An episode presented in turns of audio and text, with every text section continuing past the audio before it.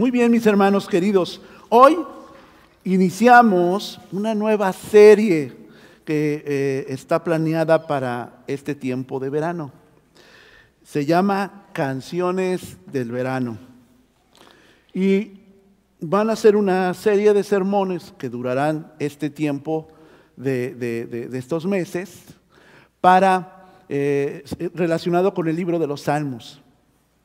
El libro de los Salmos es algo muy diferente a lo que normalmente estamos escuchando, sobre todo en nuestras predicaciones, que hablamos de los evangelios, de las cartas de Pablo, de Pedro. Eh, los salmos son canciones precisamente o poemas judíos escritos por autores que revelan la intención de, de reconocer, como ahorita lo hicimos con estos cantos a Dios y su grandeza, para poder contar historias acerca de su conexión y relación del pueblo judío específicamente con Dios. Los salmos es una colección, si la Biblia es una colección de libros, los salmos es una colección de poemas y canciones judías que tienen diferentes autores. A lo mejor ustedes piensan que todo eh, lo escribió el rey David, ¿cierto? Y muchos, la gran mayoría de la colección de salmos está escrita por este rey tan genial, tan maravilloso que tuvo Israel, que fue el rey David. Pero no fue escrita nada más por él. Fueron, tiene otros autores. Ustedes sabían que los salmos también fueron escritos por Moisés. Hay muchos de estos eh, salmos que no están en el Pentateuco y están escritos en este libro de los salmos por Moisés. También fueron escritos por otros eh, personajes eh, de la historia bíblica, los salmos, pero normalmente se concentran en David, Salomón, Moisés y algunos otros. Y bueno, Vamos a ver ahora sobre un, salmo específico que se llama, pues es el número 87. 87. Permítame orar para que podamos eh, darle lectura y podamos después entrar en materia, profundidad sobre este salmo. Señor, te damos muchas gracias porque nos permites estar aquí juntos aprendiendo de tu palabra. Señor, que estas canciones, que estos poemas inspirados por ti a personas del pueblo judío, también ahora nos hables en el 2022 a la iglesia Nueva Vida, a las personas que estamos aquí. Señor, Pon disposición en nuestro corazón y en nuestra actitud. Abre nuestros oídos para escucharte, nuestros ojos para ver con claridad tu enseñanza. Señor, nuestro corazón para que puedas recibir esa enseñanza fruto y cambio en nuestra vida de las cosas que identifiquemos que deben cambiar para mejor. Dios, te pido por cada una de las familias aquí representadas, te doy gracias por sus vidas y los bendigo. Señor, quédate con nosotros. Amén. Salmo 87. Salmo 87. Les recuerdo, nosotros utilizamos ahorita la nueva versión internacional. Es una versión un poco más accesible, más actualizada, para que podamos entender mejor el texto. Dice la palabra de Dios. Los cimientos de la ciudad de Dios están en el santo monte. El Señor ama las entradas de Sión más que a todas las moradas de Jacob. De ti, ciudad de Dios, se dicen cosas gloriosas. Entre los que me reconocen puedo contar a Raab y Babilonia, Filistea y a Tiro. Lo mismo que a Cus, se dice, este nació en Sión. De Sión se dirá en efecto, este y aquel nacieron en ella. El Altísimo mismo la ha establecido. El Señor anotará en el registro de los pueblos, este nació en Sión. Y mientras cantan y bailan y dicen, en ti se hallan todos mis orígenes. Amén. Muy bien. Como les dije, de una simple lectura tal vez es difícil entender lo que dice el pasaje, más si no somos judíos, ¿verdad? Les recuerdo que esto son muchas, eh, eh, en el hebreo, rimas que tal vez al traducir especialmente al español no pueden sonar como tal, pero tienen un hermoso mensaje. Y le he titulado al sermón, y vamos a empezar en esto, el reino de Dios y sus ciudadanos.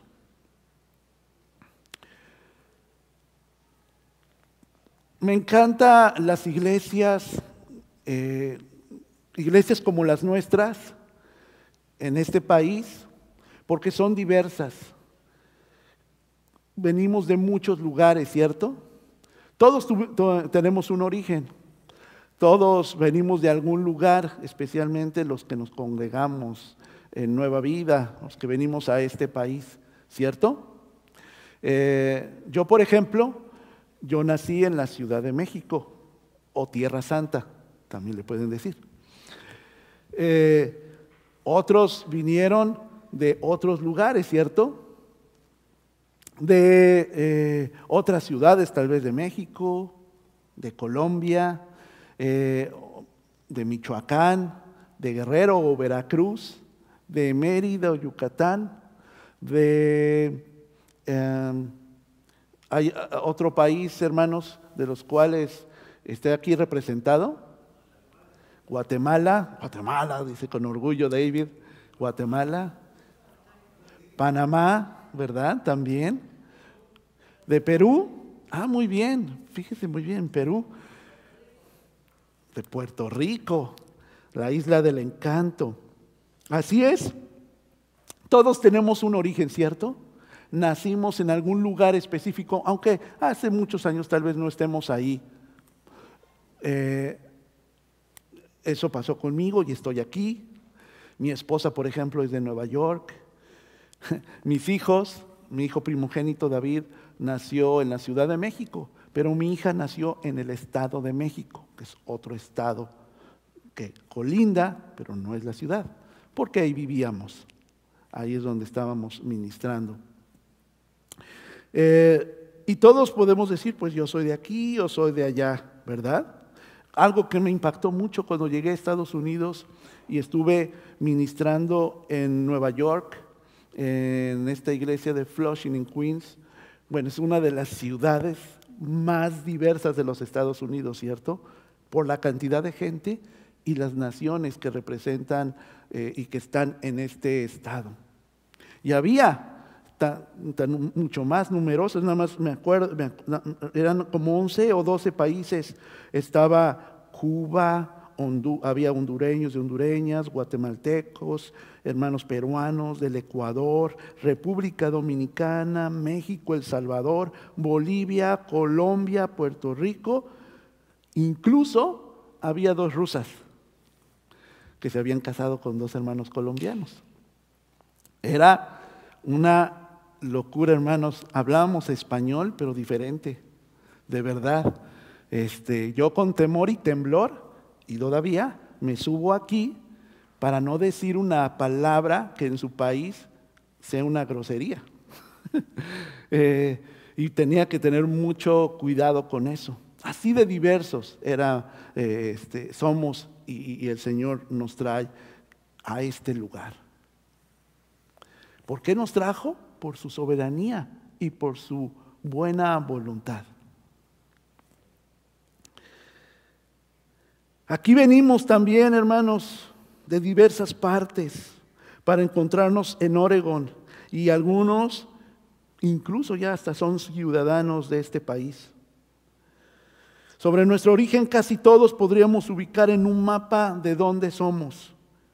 Aquí el salmista también describe geográficamente en dónde está esta ciudad fundada por Dios, esta que está entre montes, y la ubica en lo que leímos, y no es otra que Jerusalén, que también la llama Sión. A lo mejor para nosotros no significa mucho Jerusalén, pero hemos oído de ella, ¿cierto? Hemos oído que es tan importante porque los que saben un poquito de la historia bíblica saben que ahí es ese terreno donde puso Dios en el corazón del rey David construir un templo para Dios, uno majestuoso y hermoso, que no pudo construir o concluir él, pero sí su hijo Salomón. Era tan esplendoroso, tan magnífico ese templo, que se admiraban las naciones de alrededor y solamente iban a visitarle, aunque no adoraran a Dios, querían conocer cómo era ese templo de Dios majestuoso. El libro de las crónicas y de los reyes describe con qué materiales habían hecho los, los israelitas ese templo para Dios. Magnífico, hermoso. Ese templo ya no existe. Fue reconstruido después de la deportación. Pero en su tiempo era un lugar magnífico, construido en ese lugar que antes se llamaba Betel, ¿verdad? Eh, y ahí fue donde fue edificado Jerusalén. Em, dice, sobre el santo monte está la ciudad fundada por Dios. En otra versión dice, el Señor ama los portones de Sión más que todas las casas de Jacob. Para entender esto tenemos que entender un poquito el contexto. En todas las ciudades del eh, Medio Oriente en aquella época, hablamos de la época precisamente del rey David, las puertas de las ciudades era donde se recibían a todos, pero era donde se trataban los negocios más importantes de la ciudad en sus puertas.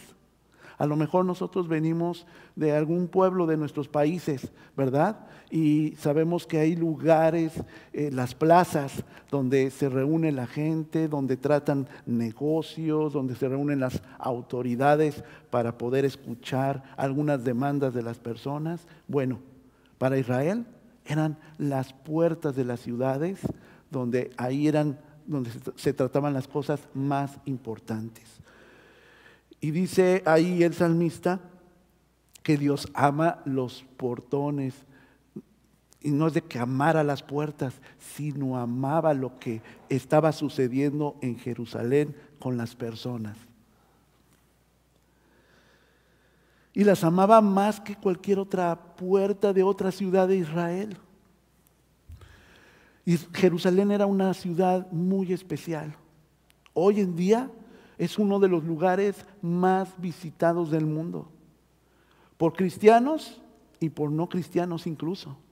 Quieren ir y conocer dónde estaba este famoso templo, en la cual ahora nada más queda una gran muralla, una gran pared que le llaman la pared de las lamentaciones.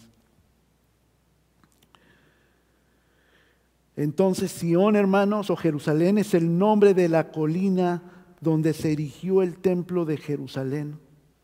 Y se relaciona de manera poética y le dice que es la casa de Dios.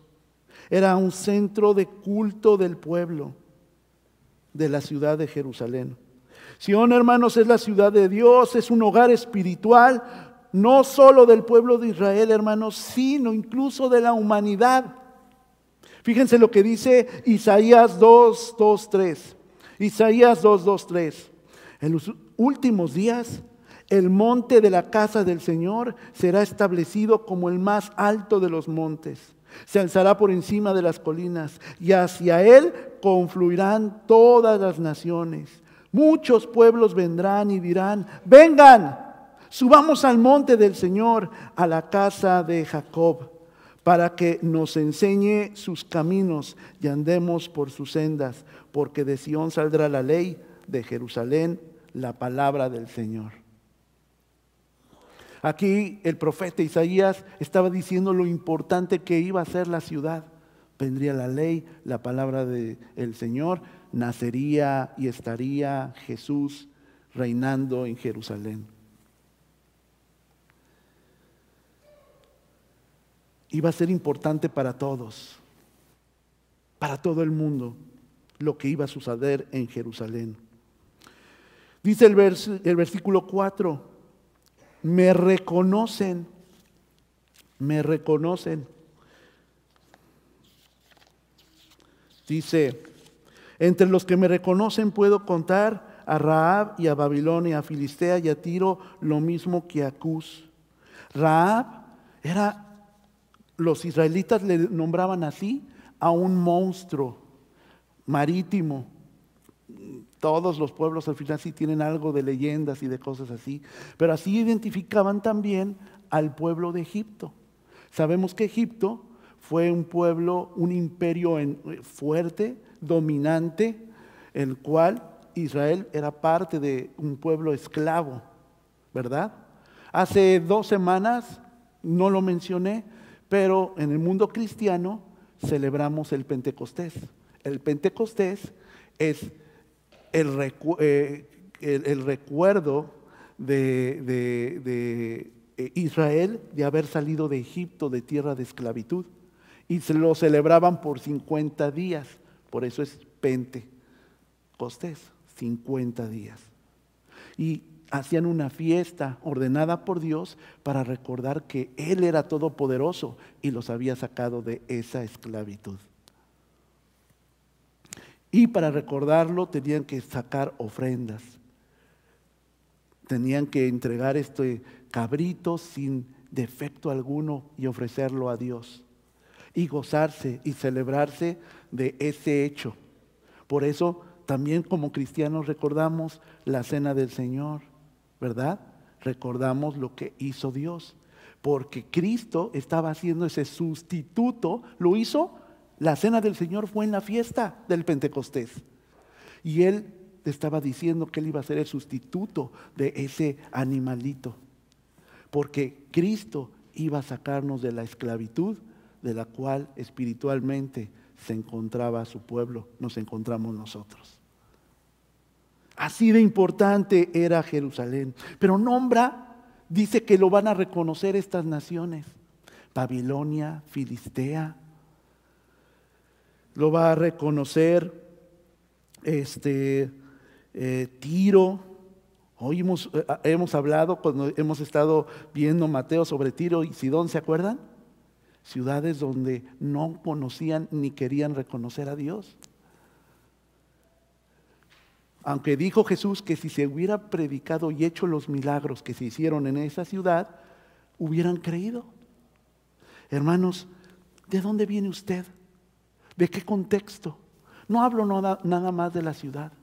¿De qué circunstancia está usted viniendo? ¿De violencia? ¿De tristeza? ¿De soledad? ¿De qué condición usted viene? ¿De confusión? ¿De dolor? Porque Cristo sigue dándonos la misma promesa. Quiere seguirnos haciendo libres. Como lo hizo Dios con su pueblo de Israel. Como lo le, le dijo Cristo a sus discípulos esa noche que compartía el pan. Y que esta promesa sigue siendo latente hoy. ¿De qué nos está sacando Dios?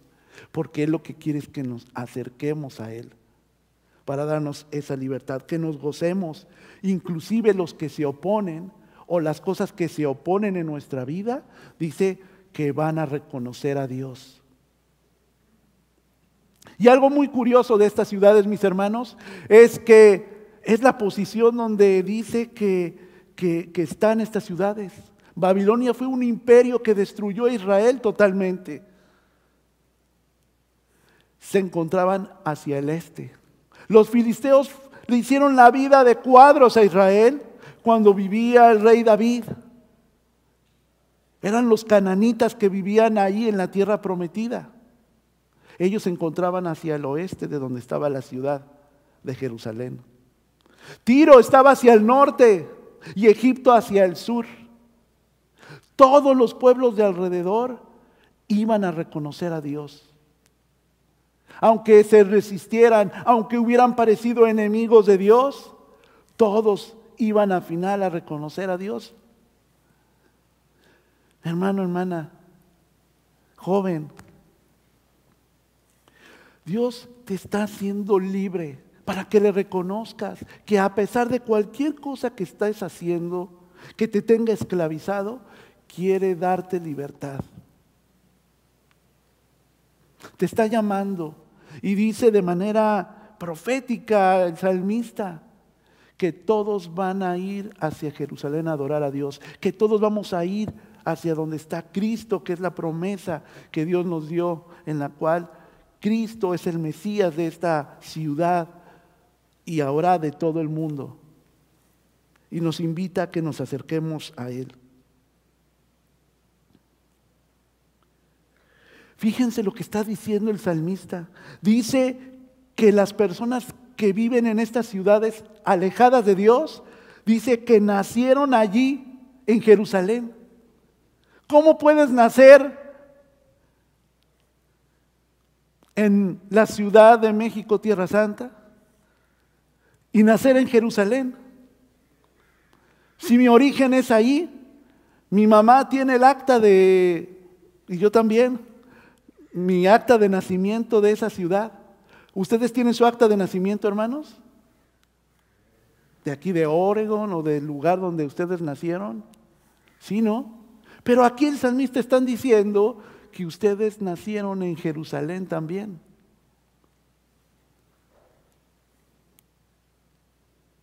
Este nació allí, dice una versión. Ahora todas y todos los pueblos son ciudadanos de Jerusalén. Otra versión dice, con respecto a Jerusalén se dirá, allí todos disfrutan de los derechos de la ciudadanía. Y el Altísimo en persona bendecirá a esa ciudad. La nueva traducción viviente dice, cuando el Señor escriba en el registro a las naciones, dirá, ahora todos son ciudadanos de Jerusalén. Otra versión más dice, la gente de esas naciones dirá, conocí a Dios en Jerusalén. Y lo mismo dirán los del monte de Sión, yo, el Dios altísimo, fundé Jerusalén con mis propias manos. Hermanos, después de la diáspora, que fue aquel, aquel movimiento cuando Babilonia destruyó Jerusalén, todos los israelitas se dispersaron porque ya no, ya no tenían territorio, lo invadió un imperio, fue el babilónico, y después transfirió eso al imperio persa, y después fueron los griegos, y por último fueron los romanos hasta la época de Jesús.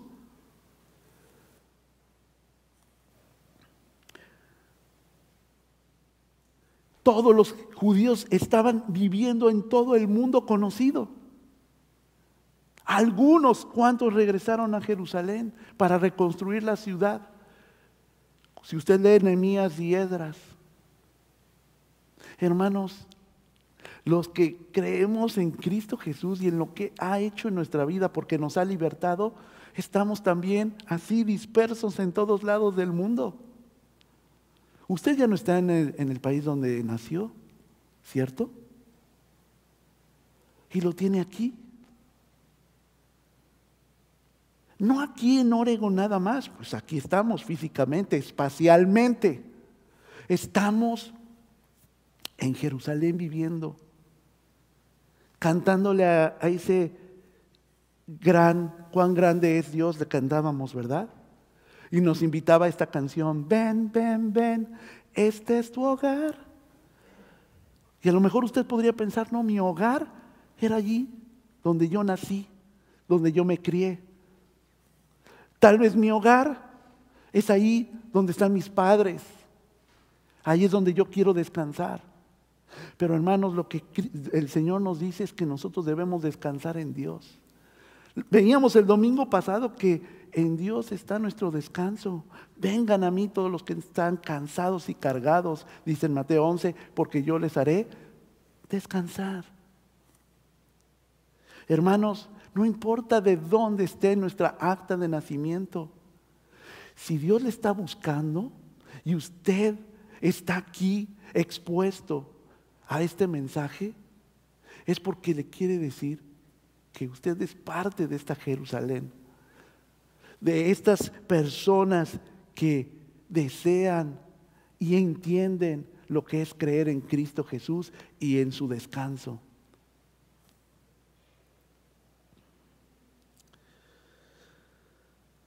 También, hermanos, había algunos extranjeros convertidos al judaísmo que realizaban todas las responsabilidades de la ley a su pueblo, como ir a Jerusalén al templo a adorar, como lo hizo el etíope eunuco. ¿Se acuerdan? Porque pensamos, no, este yo no soy judío. Porque muchos, muchos en los tiempos de Jesús, ¿se acuerdan? Iban, aunque no fueran de, este, nacidos en Israel, se volvían judíos o de la fe de, los judíos y venían al templo a adorar, al templo que todavía existía en el tiempo de Jesús. Vamos a ver qué dice Hechos 8, 26, 28. Un ángel del Señor le dijo a Felipe, ponte en marcha hacia el sur por el camino del desierto de Baja de Jerusalén a Gaza. Felipe emprendió el viaje. Y resulta que se encontró con un etíope eunuco, alto funcionario, encargado de todo el tesoro de Candace, reina de los etíopes. Este había ido a Jerusalén para adorar y en el viaje de regreso a su país iba sentado en su carroza leyendo el profeta Isaías. Era un africano, un servidor público que había escuchado de la palabra de Dios y que iba, viajaba desde su país en Etiopía, en África, y subía, iba hacia el norte para ir a adorar a Jerusalén, porque ahí es donde dice la ley que estaba la casa de Dios. Y viajaba muchos kilómetros, pero él quería encontrarse con Dios en Jerusalén. ¿Cuántos de nosotros hemos viajado mucho tiempo, cruzado desiertos, escapando tal vez de algo, de una condición económica, incluso espiritual? Pero al final Dios quiere llevarnos a un lugar donde podamos entender sus promesas y podamos entender que Él siempre ha estado ocupado de nosotros, de nuestras familias. Quiere encontrarnos con Jerusalén. Quiere encontrarnos con Él mismo. Quiere encontrarnos con Jesús, como este hombre que encontró a Felipe y le explicó del libro de Isaías quién era el Mesías y qué podía hacer por él. Hermano, Jesús puede hacer todo lo que usted no ha podido hacer todavía, que es encontrar paz. El salmista dice que Sión o Jerusalén será reconocida como el lugar donde las naciones experimentan su renacimiento espiritual, porque el Altísimo mismo la establecerá en aquel lugar de soberanía universal. Hermanos, en Jerusalén hay una experiencia diferente para volver a nacer de nuevo. Donde no importa si eras de Tiro, si eras de Babilonia o Irak, no importa de dónde eran, porque Dios, esas personas iban a reconocer a Dios en Jerusalén.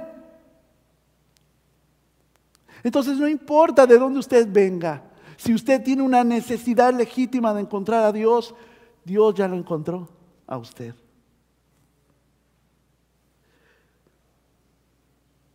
Y le va a cambiar su acta de nacimiento. No, no se preocupe. No va a perder su ciudadanía de su país o incluso la de esta, que tal vez mucho trabajo le ha costado. Va a ganar una mejor. La de ser ciudadano de su reino.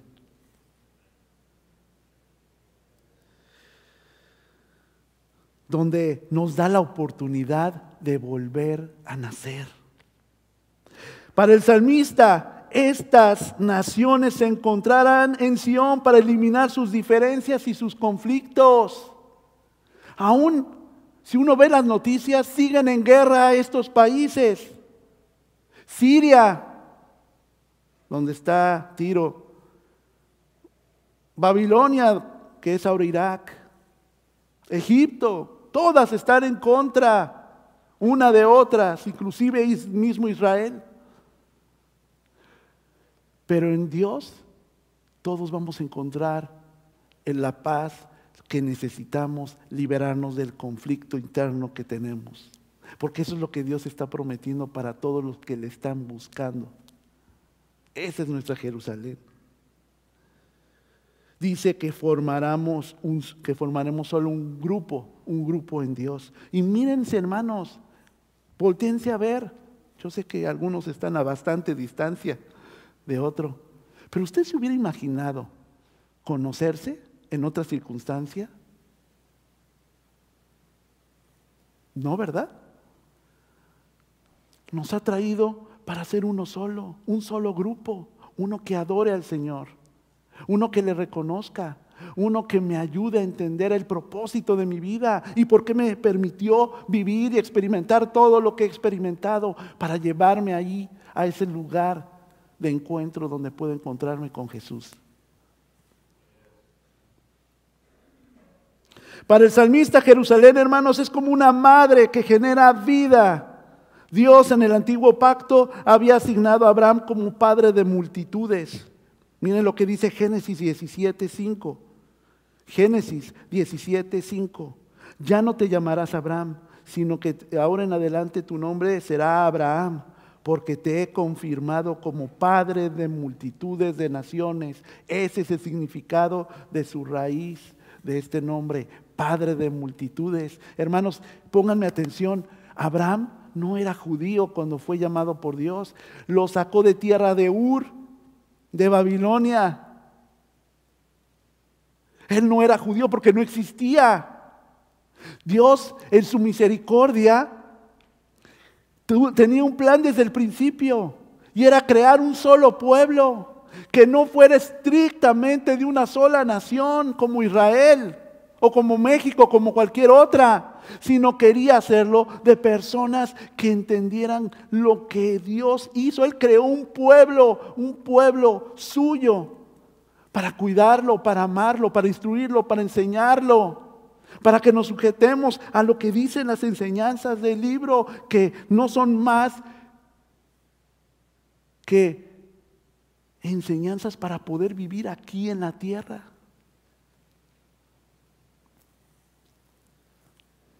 Para aplicarlas a nuestra vida.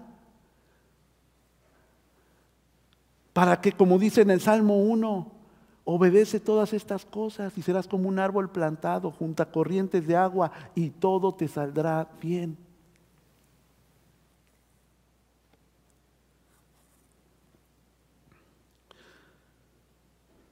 Ahí iban a ser benditas todas las naciones de la tierra. Dice Génesis 12.3, Génesis 12.3, bendeciré a los que te bendigan y maldiciré a los que te maldigan. Por medio de ti serán bendecidas todas las familias de la tierra. Le está diciendo Dios esto a Abraham.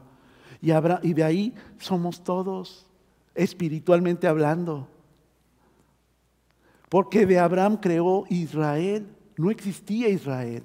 Dios inventó y creó un pueblo no inventó porque si no creemos que es fantasía, creó una nación mucho más grande que una que ocupe territorio, sino una, un gran pueblo espiritualmente hablando, la familia de Cristo, los que componemos esta iglesia y otras iglesias que en este momento están adorándole a Dios. Poéticamente en esta la canción, la madre es Jerusalén y Dios es el oficial del registro civil que registra a la criatura nacida. Fíjense, a ver, les leo otra vez esta parte. De Sión se dirá en efecto, este y aquel nacieron en ella, el Altísimo mismo la ha establecido, el Señor anotará en el registro de los pueblos, este nació en Sión. Somos ciudadanos, si nosotros queremos, de el pueblo de Dios que desde su corazón creó a partir de Abraham. Y Jerusalén es como una mamá, es el lugar donde podemos entender y escuchar la palabra para que nazca el nuevo hijo, el nuevo ciudadano, nosotros los cristianos. Qué hermoso. El Señor dice, una versión de la Biblia, contará al inscribir los pueblos, este nació allí. Hermanos, Jerusalén entonces es la madre de las naciones porque ha sido fundada, llamada por Dios. Como madre tiene la posibilidad de engendrar hijos e hijas e innumerables que superan las barreras de raza, las barreras de cultura, incluso de lenguaje. El próximo 3 de julio vamos a estar conviviendo con algunos hermanos que no hablan nuestro idioma, hablan otro, el inglés. Muchos de ustedes yo sé que hablan inglés, pero muchos otros no. Pero eso no quita que deje de ser mi hermano, mi hermana, la persona con la que voy a compartir la mesa. También parte de esa familia espiritual. Lo decía en el discipulado, que hablábamos de la iglesia, de la iglesia local. Y decimos nosotros, cuando tenemos, si tenemos medios hermanos, que somos hijos o tenemos un, este, eh, sí, somos medios hermanos, que somos hijos del mismo padre, digo de la misma madre, pero no del mismo padre, ¿cierto? Pero nosotros los cristianos somos hijos de la misma madre en este contexto y del mismo padre. Porque hemos nacido más allá de nuestra sangre y más allá de nuestra cultura y lenguaje, en la familia de Dios, en el pueblo de Dios.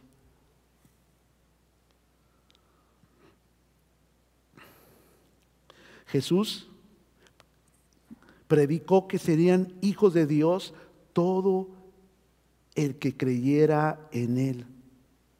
Para Pablo ya no había más judío ni griego, ¿se acuerdan? O gentiles. Miren lo que dice Gálatas 3, 26 y 28. Gálatas 3, 26, 28. Todos ustedes son hijos de Dios mediante la fe en Cristo Jesús, porque todos los que han sido bautizados en Cristo se han revestido de Cristo. Ya no hay judío ni griego, esclavo ni libre, hombre o mujer, sino que todos ustedes son uno solo en Cristo Jesús. Somos uno, un solo grupo, un cuerpo en Cristo. ¿Por qué somos hijos de Dios? Porque creemos en, en su Hijo Jesucristo.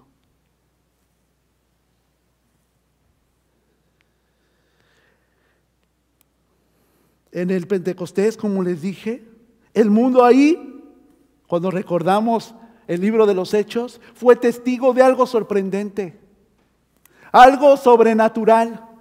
Estaban reunidos un grupo de seguidores de Cristo. Era el Pentecostés y como vimos como el eunuco, vinieron gente de muchas partes del, del, mundo conocido. Muchos no hablaban hebreo o arameo porque hablaban el idioma de su propio país, pero ellos tenían raíces judías.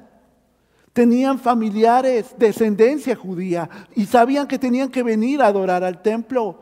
Muchos hablaban idiomas diferentes, ni siquiera compartían el mismo idioma, compartían a Dios por su descendencia de sangre. Pero en el Pentecostés, e, ese elemento de sangre que les identificaba desapareció porque vino la parte espiritual. Dice ahí en el Pentecostés que cuando estaban orando todos aquellos seguidores de Jesús, sus discípulos que venían de Jerusalén a adorar, empezaron a hablar lenguas diferentes de las que ellos hablaban. Pero lo más sorprendente de todo esto es que se entendían, aunque ellos no conocían el idioma. Porque eso es lo que está haciendo el, hacía el Espíritu Santo. En aquel momento les daba entendimiento, aunque tenían diferencias. Hermanos, aunque nosotros somos diferentes en muchas cosas, en nuestro contexto, de donde nacimos, de nuestro carácter o temperamento. Dios quiere hacernos uno solo porque somos sus hijos y quiere que dependamos de Él. Quiere que seamos ese pueblo que Él anhela, que Él quiere cuidar, para que nosotros también hagamos lo propio con la gente que amamos. Porque las promesas que están en este libro son para los que creen en Jesús. Si usted está cansado, si usted está agobiado, si usted a veces se siente perdido, le dice Cristo Jesús, ven y descansa en mí. El salmista dice, ven y descansa en Jerusalén, porque nos ha hecho uno en Él.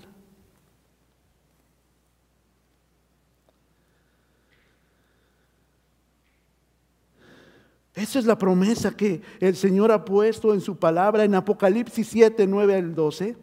Apocalipsis 7, de 9 al 12 dice, después de esto miré y apareció una multitud tomada de todas las naciones, de todas las tribus, de todos los pueblos y lenguas. Era tan grande que nadie podía contarla. Estaban de pie delante del trono y del cordero, vestidos de túnicas blancas y con ramas de palmas en la mano. Gritaban a gran voz, la salvación viene de nuestro Dios, que está sentado en el trono y del cordero. Todos los ángeles estaban de pie alrededor del trono, de los ancianos, de los cuatro seres vivientes, se postraron rostro en tierra delante del trono y adoraron a Dios diciendo, amén, la alabanza, la gloria, la sabiduría, la acción de gracias, la honra, el poder y la fortaleza son de nuestro Dios por los siglos de los siglos, amén. Dios nos ha hecho un solo pueblo, no importando su contexto. Lo que importa es que ya no siga cargando esa carga, porque en Dios puede hacerla ligera a través de nosotros como iglesia.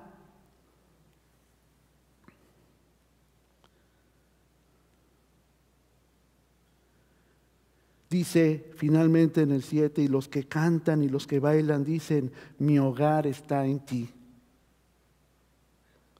Otra versión dice, todas mis raíces están en ti. Para nosotros los latinos, qué importantes son nuestras raíces, ¿cierto? De dónde venimos, lo que comemos, nuestras canciones. Pero todo, todo ahora está en Cristo Jesús. Ahí es donde necesitamos descansar. Ahí es donde Dios nos reserva ese lugar. Solamente aquellos hermanos que hayan nacido de nuevo verán o entrarán en el reino de Dios. Fíjense lo que dice Juan 3, 3 y 5. Juan 3, 3 y 5. De veras te aseguro que quien no nazca de nuevo no puede ver el reino de Dios, dijo Jesús. ¿Cómo uno puede nacer de nuevo ya siendo viejo? Le preguntó Nicodemo. ¿Acaso puedo entrar por segunda vez en el vientre de mi madre y volver a nacer? Yo te aseguro que quien no nazca de agua y de espíritu no puede entrar en el reino de Dios, respondió Jesús.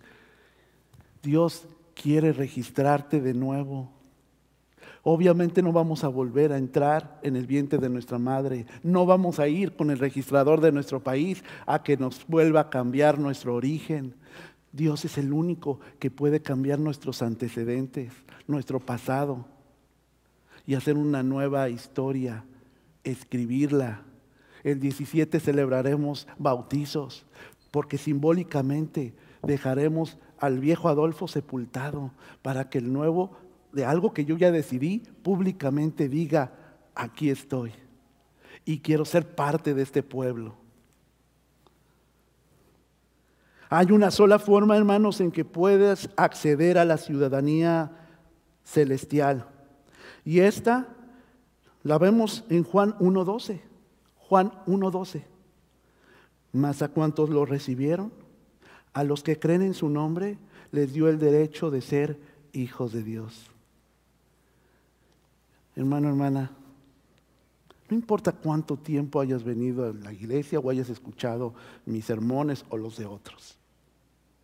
Si hoy tú quieres recibir a Dios y quieres ser parte de esta ciudadanía y estás decidido a buscar lo que seguramente mucha gente está adorando por ti. Hoy es un día bueno para tomar esta decisión. Hoy es un día para que cambies todo lo que te han dicho que en tu pasado no puede ser y cambiar porque te persigue. Dios lo sepulta en lo más hondo porque quiere empezar una nueva historia contigo y no importa si eres tan pequeño como Diego o eres tan adulto como cualquiera de nuestros seniors.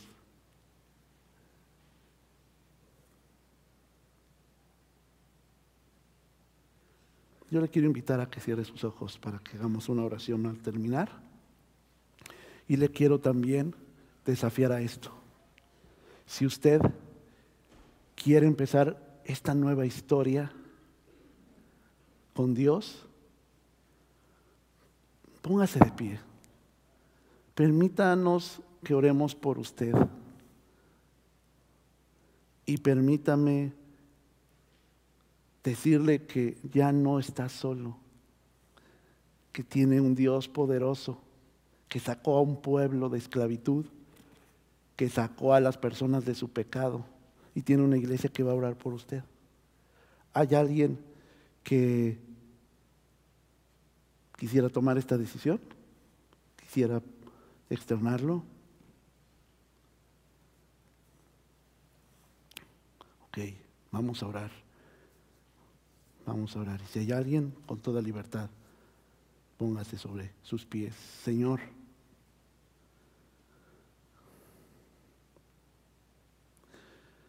Sé que hay muchas cosas que pueden mm, no ayudarme a ver con claridad, a, no a sentirme culpable, porque sé que he hecho algunas cosas en mi pasado de las cuales no puedo estar orgulloso, pero aquí el salmista está diciendo que no importa cómo hayamos sido en el pasado, como estas ciudades, que destruyeron, que mataron, que lastimaron y desaparecieron incluso a pueblos. Al final dentro de estas ciudades se van a contar personas que estén dentro del pueblo de Dios. Dios cambia nuestro pasado, cambia nuestras circunstancias, cambia nuestra forma de vivir no podemos volver a regresar al vientre de nuestra madre y borrar todo, empezar de cero y tener cero años. Pero podemos en tu nombre y en tu fortaleza volver a empezar el día de hoy. Solo dame la fuerza y el valor para negarme a mí mismo y decir, Dios, aquí está mi vida y mi corazón. Aquí están mis próximas acciones. Te necesito ahora en nuestra vida, en mi vida. Cámbiame, transfórmame. Permíteme vivir en tu reino, no ya cuando crea que ya no puedo hacer nada, sino ahora, en este momento, en este tiempo. Si tú me permitiste llegar hasta aquí teniendo un origen diferente, un lugar diferente. Escuchar esto, Dios, dame, Señor, lo que necesito para cambiar y, transformar. Somos un solo pueblo, somos tu pueblo, Dios. Ayúdanos a ser ese pueblo que buscas, que anhelas, que deseas que seamos, Dios. En tu nombre, Jesús. En tu nombre. Amén.